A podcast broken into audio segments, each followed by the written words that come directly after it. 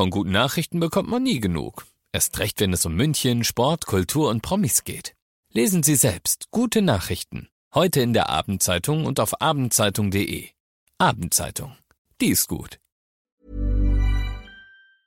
95.5 Charivari präsentiert. Einfach machen. Mutige Menschen, die jetzt ihren Traum leben. Der Podcast mit Susanne Brückner. Herzlich willkommen zu meinem neuen Podcast, der für mich ein echtes Herzensprojekt ist. Ihr hört in diesem Podcast Menschen, die ganz mutig ihren Traum gefolgt sind, die ganz mutig ihre eigene Vision verwirklicht haben, ganz egal, was das Umfeld dazu gesagt hat, ganz egal, wie verrückt vielleicht diese Idee erstmal erscheinen mag. Diese Menschen haben alle eins gemeinsam, sie haben sich nicht beirren lassen und sind einfach ihren Weg gegangen und sagen jetzt, wir sind glücklicher als jemals zuvor. Ich hoffe, diese Geschichten inspirieren euch genauso wie mich und ich wünsche euch jetzt ganz viel Spaß beim Zuhören.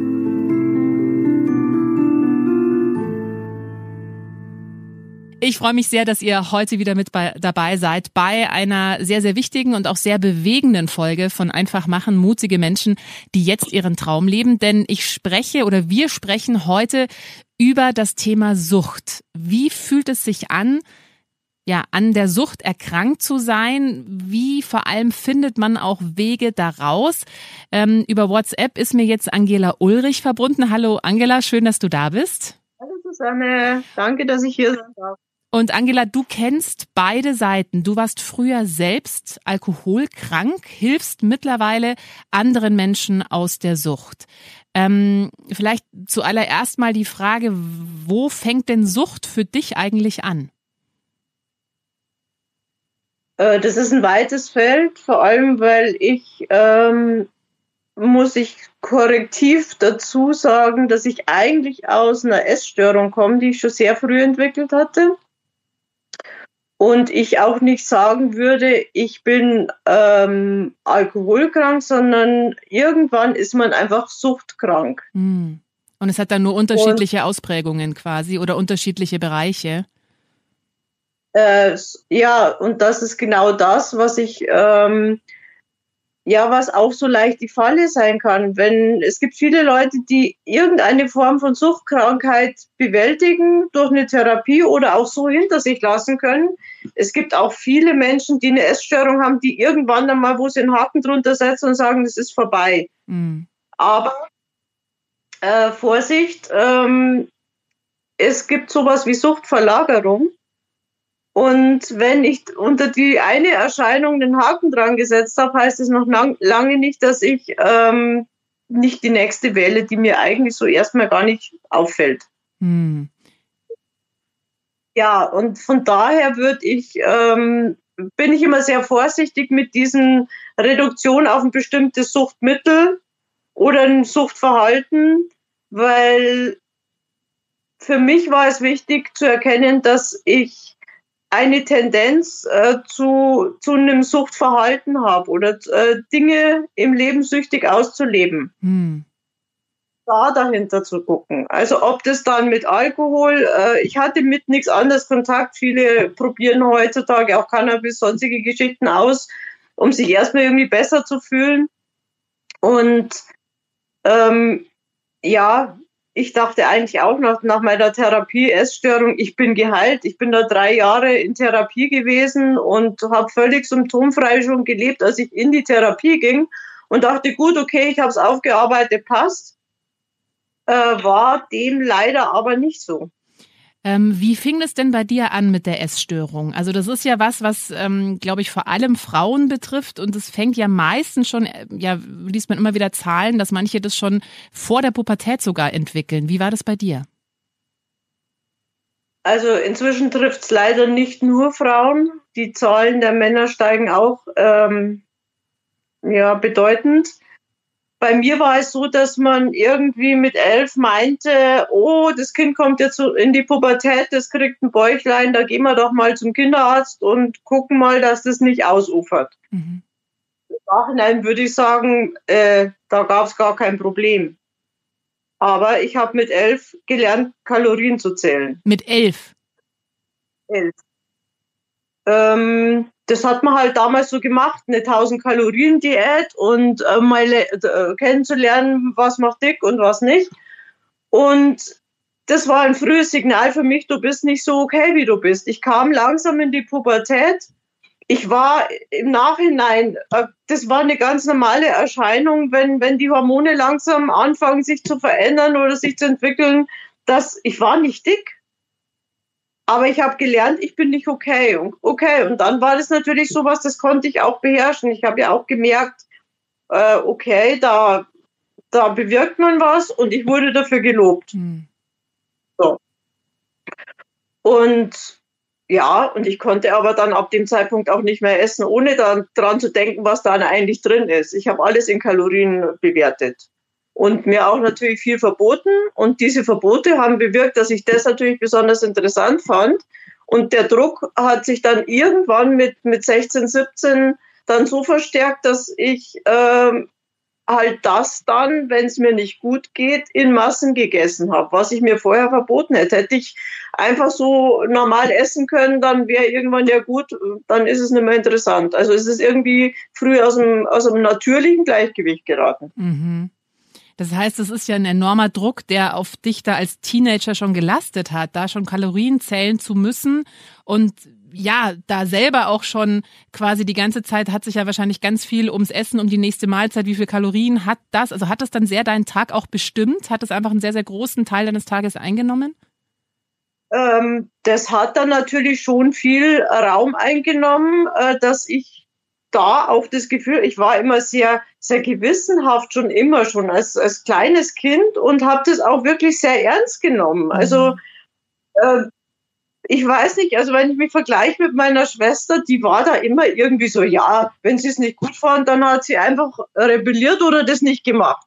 Und ich war die Erste, ich war da einfach immer zu gewissenhaft und im Nachhinein einfach auch war mir das so total wichtig, ähm, äh, gesehen und anerkannt mhm. zu werden, so Jetzt habe ich aber früh schon die Meldung gekriegt, so passt du aber nicht. Und ich wollte halt immer irgendwie dazu passen. Mhm. Und je mehr ich mich angestrengt habe, umso weiter bin ich halt aus der Verbindung zu mir selber rausgerutscht.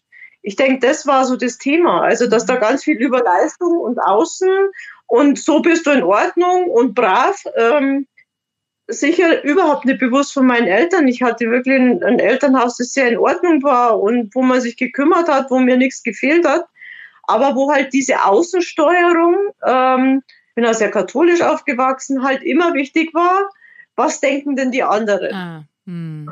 Das heißt, es wurde eher geguckt, dass du als Kind funktionierst, in Anführungsstrichen, äh, als wirklich eine echte Verbindung zu dir aufzubauen. Ich meine, deine Eltern haben das ja bestimmt mit besten Absichten gemacht. Die wollten halt einfach, dass du äh, nicht dick wirst, hatten da vielleicht selber Ängste. Also, ne, also keine, keine Anklage an die Eltern, die haben bestimmt das mit bestem Wissen und Gewissen damals gemacht, wussten es halt auch nicht besser.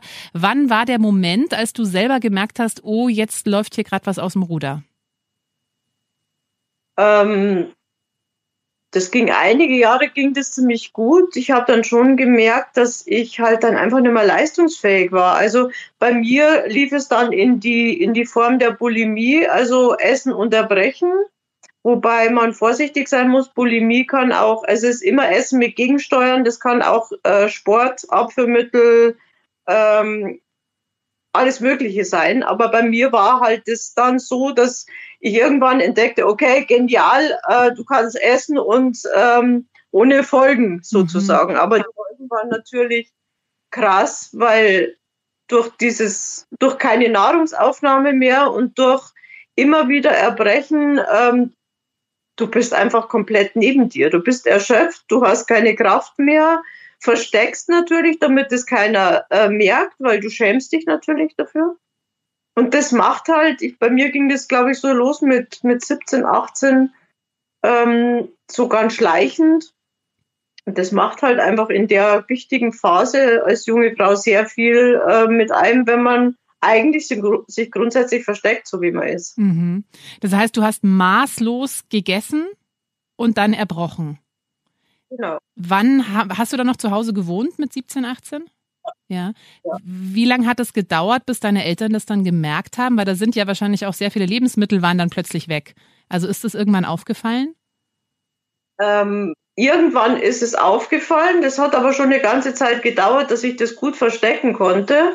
Ähm, es war auch nicht immer so maßlos, wie man sich das vorstellte. Manchmal kam auch das das Einfachste raus, Hauptsache Kalorien gespart. Also das ist so eine Dynamik, die entwickelt sich über, die ist auch nicht immer gleich, je, nach, je nachdem, wie es einem geht. Da gab es auch wieder Phasen, wo das so gut wie weg war. Ähm, aber ja, irgendwann ist es ihnen natürlich aufgefallen und dann kam Druck und der Druck hat natürlich überhaupt nichts genützt, weil man damals einfach nicht wusste, wie man damit umgeht. Irgendwas mit dem Kind stimmt nicht, an Therapie hat man damals nicht gedacht. Also äh, was tut man da? Dann hör halt auf oder keine Ahnung. Ähm, also man, man reagiert dann genau mit dem falschen Mittel, anstatt ähm, ja sich mal dahin zu begeben, um, um was geht es hier eigentlich, was passiert hier, äh, wird man noch falscher gemacht. Und ähm, ja, das hat sich dann schon ewig gezogen und gemerkt habe ich eigentlich dann schon, ähm, war natürlich mit Beziehungen schwierig. Ich habe mich dann immer zurückgezogen, um ja, ich konnte es einfach schlichtweg auch nicht, teilweise diese Nähe dann nicht mehr aushalten. Ich wollte für mich sein, wollte meine Ruhe haben. Ähm, das macht halt einfach im Alltag viel mit einem. Wenn du sagst, es hat sich schon hingezogen, was für ein Zeitraum war das? Waren ein paar Jahre oder Jahrzehnte? Ähm, insgesamt würde ich sagen, so mit Phasen, wo es auch besser war, habe ich fast zehn Jahre gebraucht, mhm. bis ich ähm, verstanden habe, um was es da eigentlich geht. Ich habe inzwischen, ich habe immer gearbeitet, ich habe in der Zeit Sozialarbeit studiert, also ich war immer jemand, der sich beschäftigt hat und sich hingeguckt hat und gehofft hat, auch äh, durch dieses Verstehen über den Kopf irgendwie was bewirken zu können. Ähm, das war sicher nicht sinnlos, aber es hat äh, schon sehr lange gedauert, bis ich äh, an den Punkt gekommen bin, ähm, das loslassen zu können. Mhm. Das heißt also, nach außen hin hast du auch da über diese ganze Zeit immer funktioniert, also hast studiert, hast dein Leben von außen betrachtet eigentlich im Griff gehabt. Wann war denn der Punkt, wo du gemerkt hast, okay, und jetzt muss ich in eine Klinik gehen oder jetzt brauche ich Hilfe?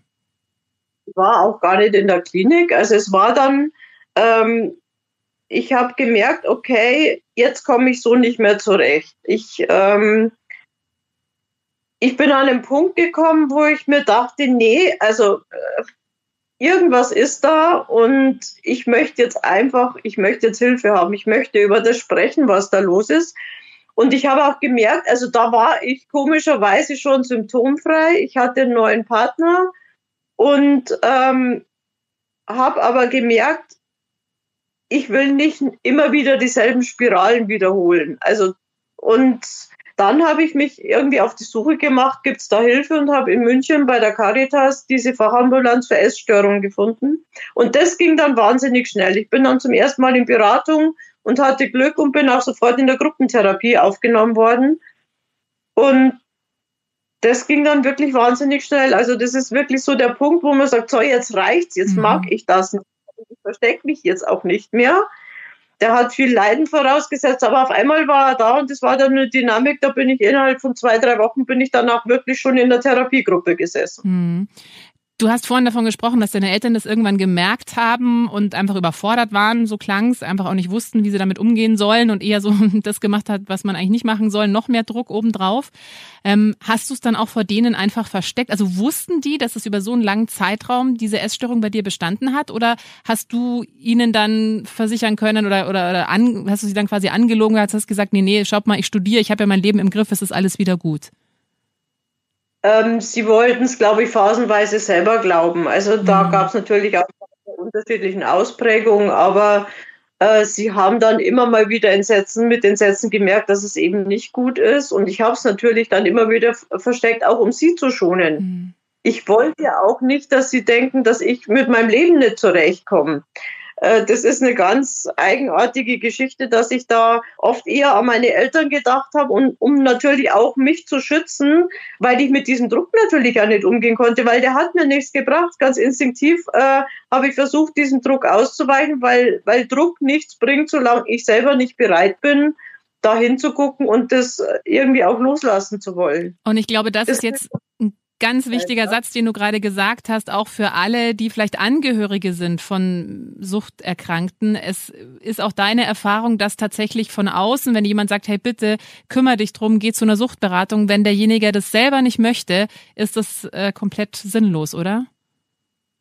Ähm, man muss da ganz stark unterscheiden. Also ich begleite jetzt auch sehr viele Angehörige mit Betroffene Und ähm, der Punkt ist, wenn ich einem Angehörigen sage, äh, guck mal für dich selber, äh, wie es dir mit diesem Angehörigen geht, kümmere dich um dich selber und versuch dich abzugrenzen, weil dieses beim anderen im Leben was verändern zu wollen, das funktioniert grundsätzlich nicht. Aber es funktioniert schon, wenn der Angehörige äh, ganz deutlich klar machen kann, bei mir ist jetzt eine Grenze erreicht. Ich kann das nicht mehr aushalten. Ich will das nicht mehr mit angucken. Ich würde mir wünschen, dass du dich um dich selber kümmerst, weil so diese Tendenz dann eigentlich sich suchtfördernd oder stützend zu verhalten so groß ist, wenn man sich selber als Angehöriger oder Mitbetroffener nicht im Blick hat. Mhm. Das ist eine echt große Herausforderung und ich glaube auch, dass die Suchtberatungsstellen äh, teilweise nicht immer gut mit Angehörigen umgehen können. Ich will das jetzt nicht über einen Kamm scheren, aber oft äh, werden die Angehörigen da nicht entsprechend auch ähm, begleitet. Mhm. Ähm, du warst dann in Therapie. Wie lange hast, hat das gedauert? Wie lange warst du da in Therapie? Bis du auch das Gefühl hattest, okay, jetzt bin ich da auch ein Stück weitergekommen. Jetzt kann ich auch wieder raus aus der Therapie und bin stabil genug? Also ich war, die Therapie war damals auf drei Jahre ambulant angelegt. Also ich war nie in der Klinik. Und ähm, ich bin dann nach zwei Jahren Therapie bin ich auch schwanger geworden und da hatte ich eigentlich wirklich so gut das Gefühl, ich habe wirklich eine Menge aufgearbeitet. Ich kann jetzt so ganz gut, ohne ich habe die Therapie aber fertig gemacht, bis auf zwei, drei Monate, wo das Baby dann da war. Aber die war beendet und es waren drei wertvolle Jahre, auch in der Gruppe. Ich habe viel, viel über mich gelernt. Aber ich würde heute im Nachhinein sagen, ganz gereicht hat es nicht, weil da kamen natürlich andere Herausforderungen. Mit dem Kind kriegst du dich dann wieder selber gespiegelt, kriegst du andere Herausforderungen. Ich habe dann ein Haus gebaut. In der Familie hat sich natürlich nichts verändert. Also äh, diese Strukturen irgendwie zu durchblicken, die man selber irgendwie auch so mitgenommen hat, ich glaube, das ist eine lebenslängliche Aufgabe. Das glaube ich auch. Ähm, Du warst aber dann quasi geheilt von dieser Essstörung. Wie lange hat es gedauert, bis du dann gemerkt hast, oh, mein Suchtverhalten ist aber noch da und hat sich jetzt den Alkohol ausgesucht? Also das war so sehr, sehr schleichend und ich glaube, das hat 15 Jahre fast gedauert. Mhm. Ähm, dass ich irgendwie gemerkt habe, okay, ähm, also irgendwas stimmt da nicht ganz ich war dann halt nach einer Zeit alleinerziehend, hatte ein Haus, ähm, alleine zu bewältigen, finanziell das zum großen Teil alleine zu bewältigen, immer die Verantwortung, mich um das Kind gekümmert, äh, bin wieder 30 Stunden arbeiten gegangen. Also das Paket, das war schon heftig. Und natürlich hatte ich immer noch dieses Ding, ich muss das alles schaffen. Mhm. Und da war ich wieder bei dem, wo ich hergekommen bin. Außen ist wichtiger als das, wie es mir selber geht. Und gut, wenn man ein kleines Kind hat oder ähm, dann guckt man natürlich auch zuerst, man will ja an die Kinder das nicht weitergeben, was, worunter man selber gelitten hat. Ja gut, und da habe ich dann schon gemerkt, das ist, glaube ich, für Frauen auch so ganz typisch, dass man versucht, irgendwie äh, wenn man eigentlich völlig kaputt von allem ist, noch irgendwie Power herzukriegen und dann zu Hause auch noch Haushalt zu machen, Garten, keine Ahnung, was sonst noch. Und dann bin ich halt schon so auf die Idee gekommen, okay, wenn ich dann abends so ein Glas Wein trinke, wow, dann geht noch mal was. Mhm, mh. äh, dann habe ich noch mal ein bisschen Energie und Freude und habe ich mir doch auch verdient und so. Ja, gut, und ähm, das Thema ist halt, ich meine, ich bin eine Frau, ich wiege keine, keine 50 Kilo, im, heute noch nicht, obwohl ich gesund esse. Ich bin einfach sehr klein und schmal. Und ähm, ja, da hat die Wirkung natürlich sehr schnell in, in eine andere Richtung umgeschlagen, weil ich halt äh, auch gar nicht so viel vertrag. Mhm. Und ja, das wurde dann schon irgendwann äh, problematisch, aber auch sehr, sehr schwankend. Also wo bloß mein Körper hat irgendwann mir gesagt, okay, also Alkohol solltest du eigentlich gar nicht mehr trinken, weil dein Organismus verträgt es nicht. Und dann darfst du eigentlich gar nichts mehr trinken. Und ähm, das zu, zu realisieren, dass wirklich dein Körper das nicht mehr will, äh, das war ein schwieriger Prozess. Mhm. Das war echt kurze Frage dazu. Als du gemerkt hast, eben dann alleinerziehend, 30 Stunden gearbeitet, dann noch Haus, äh, Kind, Garten, alles alleine machen wollen, gab es eine oder gab es mal einen Rückfall in die Essstörung oder war das wirklich komplett für dich abgehakt? Ähm, solange der Alkohol ein Thema war, war das einfach kein, Gar kein Thema. Kein Ding. Mhm. Einen Kanal, sage ich mal, den ich dann halt alternativ benutzen konnte, gab natürlich da auch Phasen. Ist, das hört sich also immer so an, als ob das durchgehend alles dramatisch gewesen wäre. So ist es in der, in der Realität. Also es gab viele Phasen, wo ich ganz gut mit allem klarkam, aber äh, in dem Moment, wo irgendwas aufgeploppt ist, was die Vergangenheit so angezackert hat, ähm, war natürlich dann schon so, oh Gott, wie gehe ich jetzt mit dieser Flut an Emotionen, an Herausforderungen, wie gehe ich damit um? Und dann sucht man sich natürlich einen Kanal, wenn man wenn man es einfach nicht natürlich herstellen kann, weil ich es einfach schlichtweg nicht gelernt hatte. Also dieses Bild, was wir immer kennen von irgendwelchen Filmen, wo dann schon morgens zur Flasche Whisky getrunken, äh, gegriffen wird, um den Tag zu überstehen, äh, hat mit der Realität nicht unbedingt so viel zu tun, würdest du jetzt sagen? Überhaupt nicht. Wir haben, wir, ich habe eine Sauberkeitskollegin, die hat nur verdünnten Sekt, unter Anführungszeichen ist auch Alkoholik. Ja. Ich will das nicht verniedlichen. Die hat nur äh, verdünnten Sekt getrunken, um einfach einen gewalttätigen Mann auszuhalten, weil sie gemerkt hat, das dämpft ein bisschen. Ähm, die hat auch erst mit 30 äh, überhaupt Alkohol zu konsumieren angefangen und wäre trotzdem beinahe daran gestorben. Äh, da lachen andere drüber, die jeden Tag ihr Bier oder ihre Flasche Sekt trinken. Ähm, man kann nichts irgendwie über einen Kamm scheren, weil jeder Körper einfach anders verarbeitet, anders verträgt. Ähm, und diese typische Frage, wie viel kann ich denn trinken, dass ich nicht abhängig oder alkoholkrank werde, die kann man nicht pauschal beantworten sondern es ist die Regelmäßigkeit oder wie würdest du das bezeichnen? Also was unterscheidet jemanden, was unterscheidet einen Suchtkranken von einem, der einfach ab und zu halt mal was trinkt? Also wie kann man da die Grenze ziehen oder ist, kann man das vielleicht gar nicht? Es gibt ja auch diesen, wie hat man früher gesagt, den Quartalsäufer, der schafft es wirklich monatelang gar nichts zu trinken und hat dann aber aufgrund irgendeines Ereignisses so einen Absturz, dass er drei Tage oder fünf Tage oder zwei Wochen nicht mehr zu finden ist.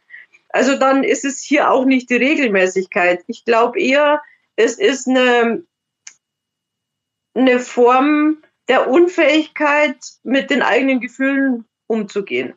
Also wenn ich quasi also Alkohol brauche, um mich besser zu regulieren, um mit meinen Gefühlen umgehen zu können, Wobei man geht ja damit auch nicht mit den Gefühlen um, man, man, man dämpft es ja nur, damit man es nicht mehr wahrnimmt. Also wenn man quasi den Alkohol braucht, um einen Ist-Zustand nicht mehr wahrnehmen zu müssen. Kann man so vielleicht genau. sagen. Mhm. Ja, es ist im Prinzip ein Widerstand, sich mit dem auseinanderzusetzen, was da ist. Und wenn ich natürlich nicht gelernt habe, äh, mit, mit meinen Emotionen und mit meinen Gedanken zurechtzukommen, ähm, was viele nicht lernen, die einen, bei denen passiert es irgendwie natürlich, die, die eignen sich das an und die anderen können es halt nicht. Und dann bin ich, brauch, bin ich so unter Druck, dass ich versuche, diesen Druck zu betäuben. Ob das jetzt ähm, auch mit Medien, mit Sport, also ich glaube, wir haben extrem viele Sportsüchtige, die sagen, ich habe jetzt ein Problem, jetzt gehe ich raus, jetzt muss ich drei Stunden rennen. Ist grundsätzlich okay, ist ja auch sehr anerkannt. Aber wenn ich keine Alternative habe zu diesem einen Mittel, dann wird's eng. Mhm. Die Frage ist immer, habe ich noch eine Alternative? Wenn ich jetzt äh, viele trinken ihr, ihr Glas Wein, um von, nach der Arbeit runterzukommen. Wenn ich noch Alternativen habe zu diesem Glas Wein, wenn ich sage, okay, ich kann auch mal spazieren gehen, ich rufe eine Freundin an, äh, ich schaue mir jetzt einfach mal irgendeinen Film an, um irgendwie, keine Ahnung, also solange ich eine, einen Blumenstrauß an Möglichkeiten habe, ähm, mich zu regulieren, alles gut. Aber wenn es dann die Engführung in einem Verhalten wird, dann glaube ich, wird es verdammt eng. Bei dir war es dann eben der Alkohol. Du hast gesagt, auch wieder so schleichend. Äh, wann war denn da der Zeitpunkt, wo du gemerkt hast, jetzt, oh, ich bin da jetzt wieder in Suchtverhalten reingerutscht. Ich muss jetzt da irgendwie eine Lösung finden? Es war tatsächlich so, dass ich da in einer ganz schwierigen Situation war und wirklich dann, ähm, ich habe ja tagsüber immer funktioniert und da hatte ich abends dann mal so viel getrunken, dass ich wirklich äh, ja mich nicht mehr steuern konnte. Also da habe ich gemerkt, okay, ähm, das war jetzt auch nicht mal eine Menge, wo ich sage, äh, das wäre, aber da hat mein Körper ausgesetzt, da hat mein Körper mir eine Grenze gesetzt. Und da war ich wirklich mal so eine Stunde oder zwei, wo ich gemerkt habe, okay, jetzt kann ich mir selber nicht mehr helfen. Also und das hat mich erschrocken, wo ich gemerkt habe, okay, jetzt habe ich die Macht über meine eigenen Körperfunktionen verloren. Also das war für mich so bedrohlich, äh, dass ich mir dachte, okay, also jetzt ist, jetzt stimmt wirklich irgendwas nicht mehr. Und ähm, da war wieder so ein Punkt, wo ich mir gedacht habe, so jetzt ist aber Ende Gelände. Es hat wohl einfach ähm, nochmal einen Anlass, jetzt da nochmal hinzugucken, was da, was da eigentlich abgeht. Was hast du dann gemacht? Ja, ich bin in die Suchtberatungsstelle gelaufen, ähm, unter Druck einen Termin gemacht. Da bin ich dann immer eine ganz schnelle gewesen, wenn ich dann mal so weit war.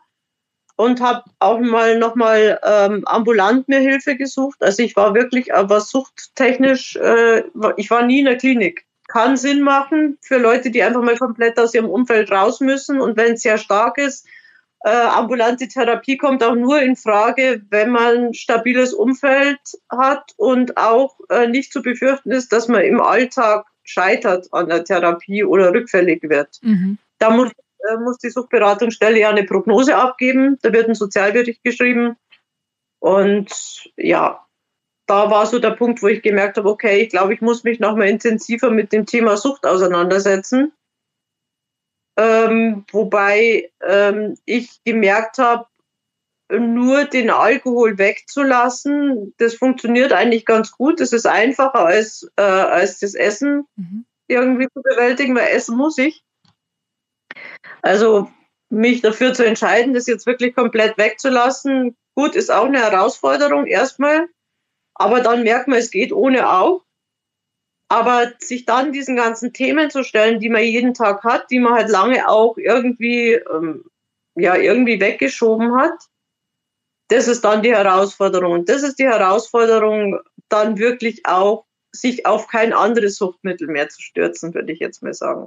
Das heißt, sich dann, du hast vorhin davon gesprochen, was für eine Überforderung du eigentlich als Alleinerziehende mit einem 30-Stunden-Job, mit einem Haus, mit Garten hattest. Also dir dann wirklich im Alltag Hilfe zu holen, um, um quasi das zu verändern, damit du gar nicht mehr äh, in die Verlegenheit kommst, eben Zuflucht in Alkohol oder in irgendeine andere Sucht zu finden. Ja, ja. Hm. Ja, das Thema ist ähm, einfach, so viel Selbstvertrauen zu entwickeln, dass ich nicht mehr gucke, was brauchen denn die anderen zuerst, sondern was brauche ich. Ja. Ich habe dann auch ähm, 2015 angefangen, ähm, ich bin dann in, in Meditationskurs gegangen. Ich habe irgendwie gemerkt, ich muss irgendwie ähm, einfach irgendwie ruhiger werden. Ähm, irgendwie versuchen, anders runterzufahren und ja, und das war, glaube ich, so eines der Grundsteine. Also ich konnte am Anfang keine fünf Minuten sitzen. Ich dachte, ich muss da wieder bei der Tür rauslaufen. Ich dachte, ich lerne das nie. Und habe aber über Jahre gemerkt, okay, ich lerne das doch. Also ähm, es war einfach eine Übungsgeschichte, in kleinen Portionen da anzufangen, einfach Ruhe auszuhalten, sich selbst im wahrsten Sinne des Wortes auszuhalten mit allem, was jetzt einfach da ist. Und das war ein Weg, ähm, den ich eigentlich nur jedem empfehlen kann, äh, zu sagen, probier's. Und wenn es nur drei Minuten sind, ist es ein Erfolg. Ähm, anstatt wegzulaufen und sich in irgendwas zu stürzen, wo ich gar nicht weiß, was ich da eigentlich tue. Ja. Ja, kann ich total verstehen. Ich bin auch alleinerziehend und meditiere auch schon seit vielen, vielen Jahren und jetzt gerade auch durch die Pandemie, wo ja viele wirklich auch nochmal zurückgeworfen waren auf sich selbst, weil da gab es nicht mehr so viel Ablenkung. Ja, die Fitnessstudios waren zu, die Kinos, man konnte nicht viel machen.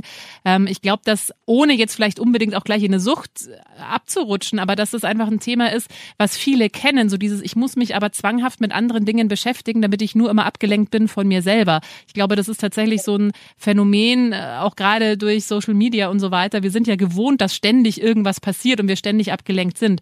Ich hätte dann noch einige Fragen dazu. Zum einen, ähm, ich habe während der Fastenzeit öfter mal auf Alkohol verzichtet und habe festgestellt, dass es schon einen sehr großen gesellschaftlichen Druck gibt, wenn man sagt, man trinkt jetzt mal nichts. Ja, es war immer dann, also wie oft ich das gehört habe, ja, komm jetzt ein Glas und ach, das ist doch so ungemütlich, wenn du jetzt nichts trinkst. Wie gehst du denn damit um? Ähm, sagst du gerade raus, ich trinke nichts, ich bin äh, trockene Alkoholikerin oder wie, wie empfindest du das? Also ich habe das Gefühl, es wird äh, in Bayern nicht so akzeptiert, wenn man sagt, man trinkt äh, keinen Alkohol. Äh, witzigerweise ist es am Anfang natürlich ein großes Thema, weil vorher war man ja auch immer mit dabei, wenn was getrunken wurde. Äh, es gibt da viele Menschen, die trinken da nie was, die stehen da mit dem Wasser und haben im Orangensaft, da ist es halt einfach normal. Für mich war es natürlich am Anfang ein, ein, großes Thema. Das ist auch für jeden, der beschließt, nichts mehr zu trinken, ein Thema, ähm, weil man erst immer meint, man müsste sich rechtfertigen.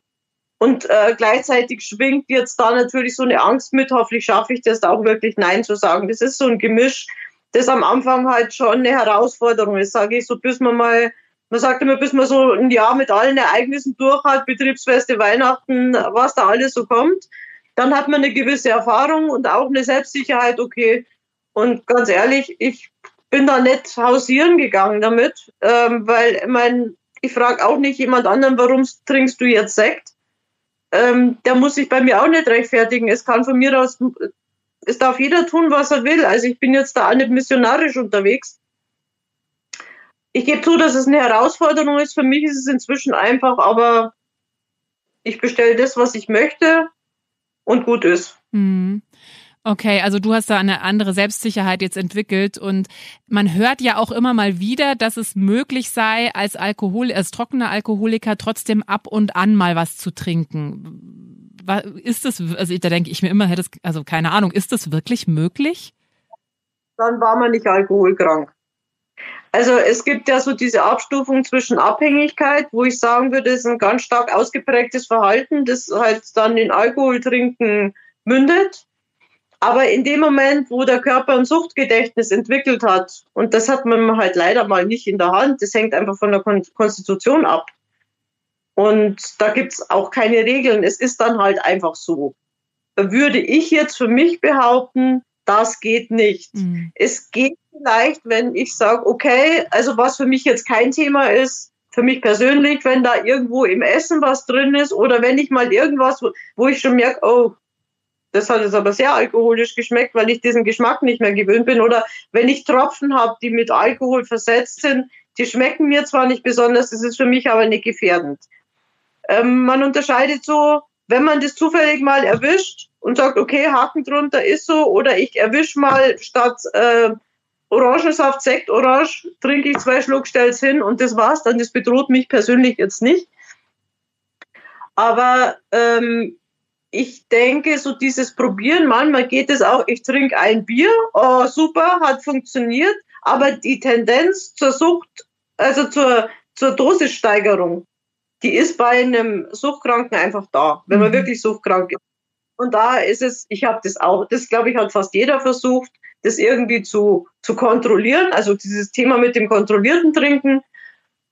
Ähm, es ist nur noch anstrengend. Es dreht sich alles nur noch, wie viel und hoffentlich höre ich rechtzeitig auf und ähm, äh, das ganze Leben dreht sich nur noch um, um dieses eine Ding, wo ich mir gedacht habe, wieso so viel Energie für etwas verschwenden, was ich tatsächlich eigentlich nicht brauche. Hm. Ich halte es für ein Gerücht, dass es möglich ist. Es soll sicher Ausnahmen geben, aber in der Regel ist es das Eingangstor zum Rückfall. Ja.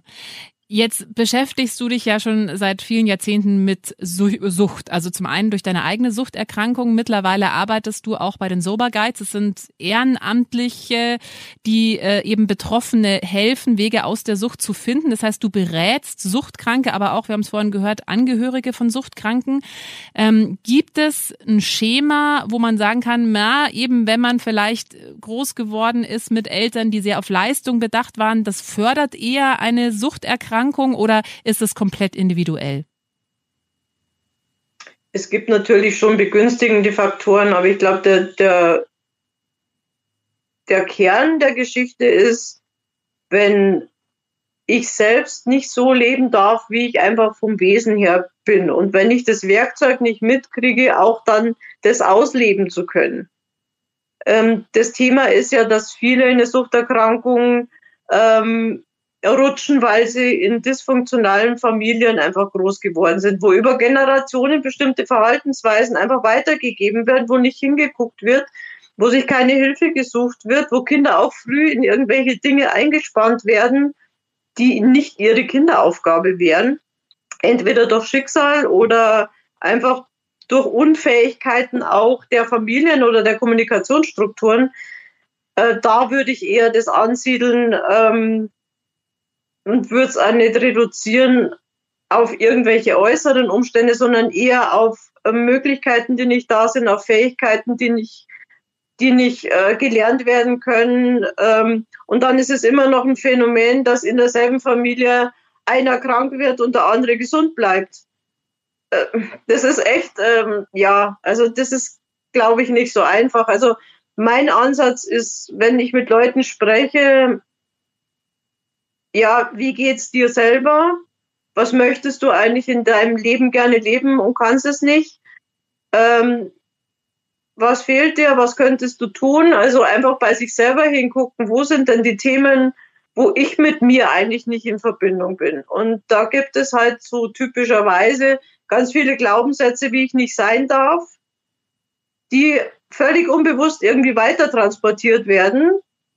Und dann versucht, dann setzt man sich halt selber unter Druck, weil man irgendwie sein will, um anerkannt und geliebt zu sein. Und das, glaube ich, ist so ein, so ein Grundthema, das egal bei Angehörigen, bei dem Suchtkranken, also bei allen mit, äh, mitspiegelt. Äh, Dieses Ich bin nicht gut genug quasi letztendlich. Ich bin nicht gut genug, ich, so wie ich bin, bin ich eigentlich nicht richtig, was du ja auch erzählt hast, was du so äh, von deinen Eltern mitbekommen hast, als es um diese Diät ging. Ich bin eigentlich so, wie ich bin, wie mein Körper ist, so passt's nicht, so bin ich nicht gut.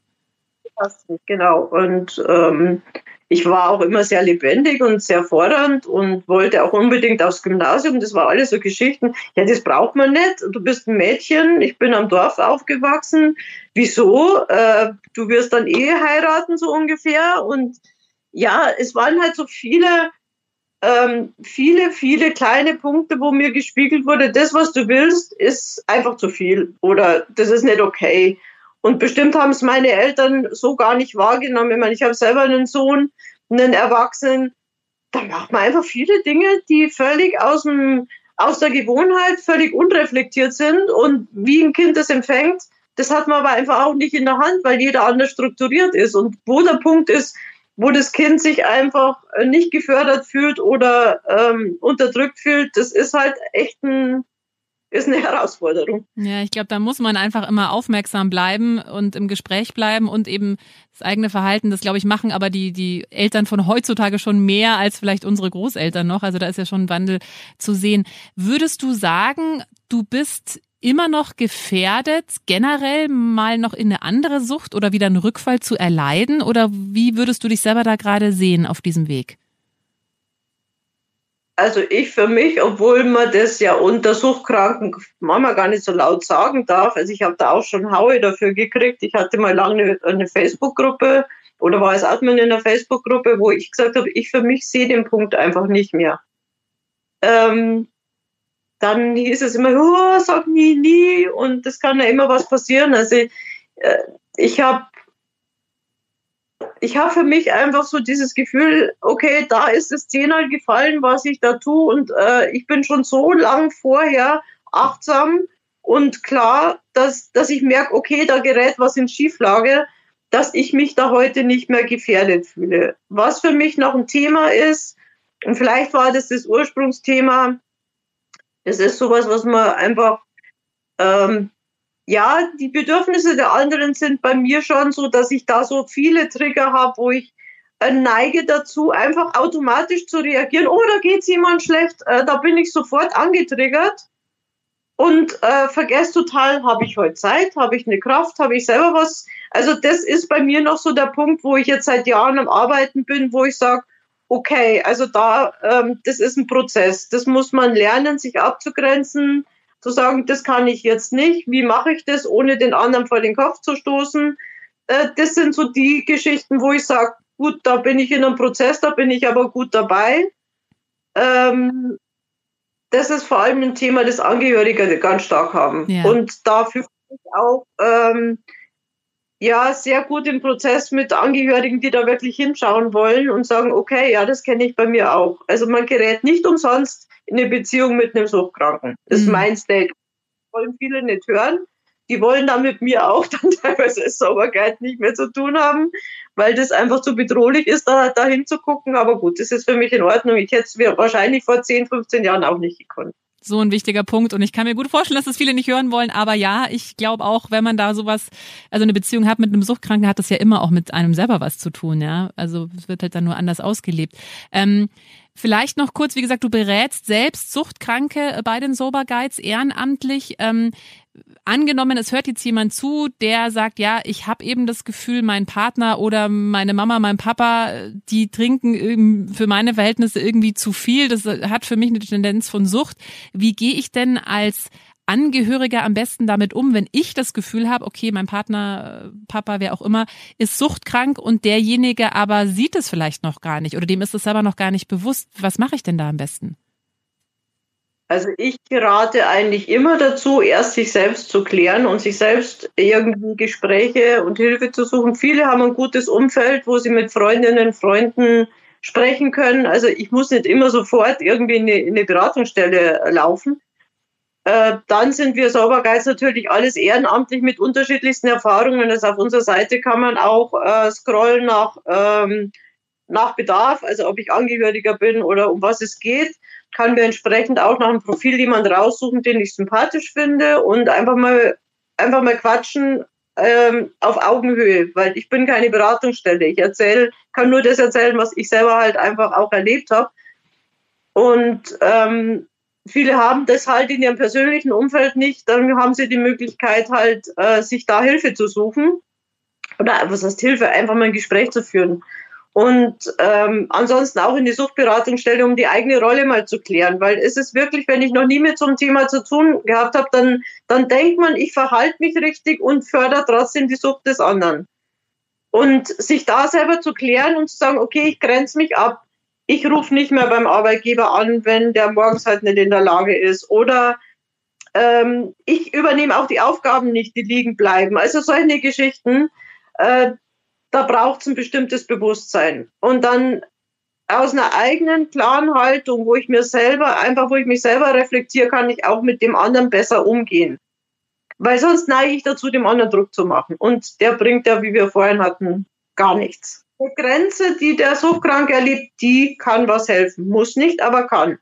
Also viele Frauen äh, gehen mal für sich selber äh, in eine Angehörigengruppe und legen dem Partner das Prospekt hin. Hat auch schon geholfen, wo der Partner merkt, oh Backe, jetzt wird's aber eng, jetzt kann ich so nicht weitermachen. Also da gibt's viele Signale, das müssen auch nicht die Kampfgespräche sein, die bringen meistens gar nichts, sondern einfach klare, klare Handlungen. Also auf der Handlungsebene, nicht auf der Diskutierebene. Ja. Also Handlungen bringen ganz klare, konkurrente Handlungen. Ich mache da nicht mehr mit, ich kann nicht mehr zugucken. Nicht in einem Vorwurf, sondern ich mache mir Sorgen und so geht's nicht mehr. Mhm. Für mich geht's so nicht. Ja, okay, also auch da fängt alles bei einem selber an. Angela, ich danke dir wirklich von Herzen für dieses ehrliche, offene Gespräch. Da war so viel Wertvolles drin. Äh, ich glaube auch unterm Strich, was du gesagt hast, so dieses, immer zu gucken, dass es allen anderen gut geht. Ich glaube, da fühlen sich viele, vor allem Frauen, auch abgeholt, äh, ohne jetzt zwingend auch suchtkrank sein zu müssen. Aber das ist, glaube ich, einfach ein Thema, wo wir generell äh, als Frauen umso mehr darauf achten sollten, die eigene Selbstliebe, die eigenen Bedürfnisse anzuerkennen. Das hast du jetzt auch nochmal so gut erklärt und nochmal, ja, vielleicht auch nochmal mehr diese Wichtigkeit dessen äh, hervorgestellt. Ich danke dir wirklich ganz, ganz herzlich, dass du so ehrlich über dein Leben, über deine Erfahrungen gesprochen hast. Vielen, vielen Dank für dieses Gespräch. Sehr gerne. Wenn dir diese Folge gefallen hat, dann äh, freue ich mich sehr, wenn du meinen Podcast abonnierst, wenn du ihn teilst oder wenn du mir einen Kommentar da lässt. Einfach machen. Mutige Menschen, die jetzt ihren Traum leben. Präsentiert von 955 Charivari. Wir sind München.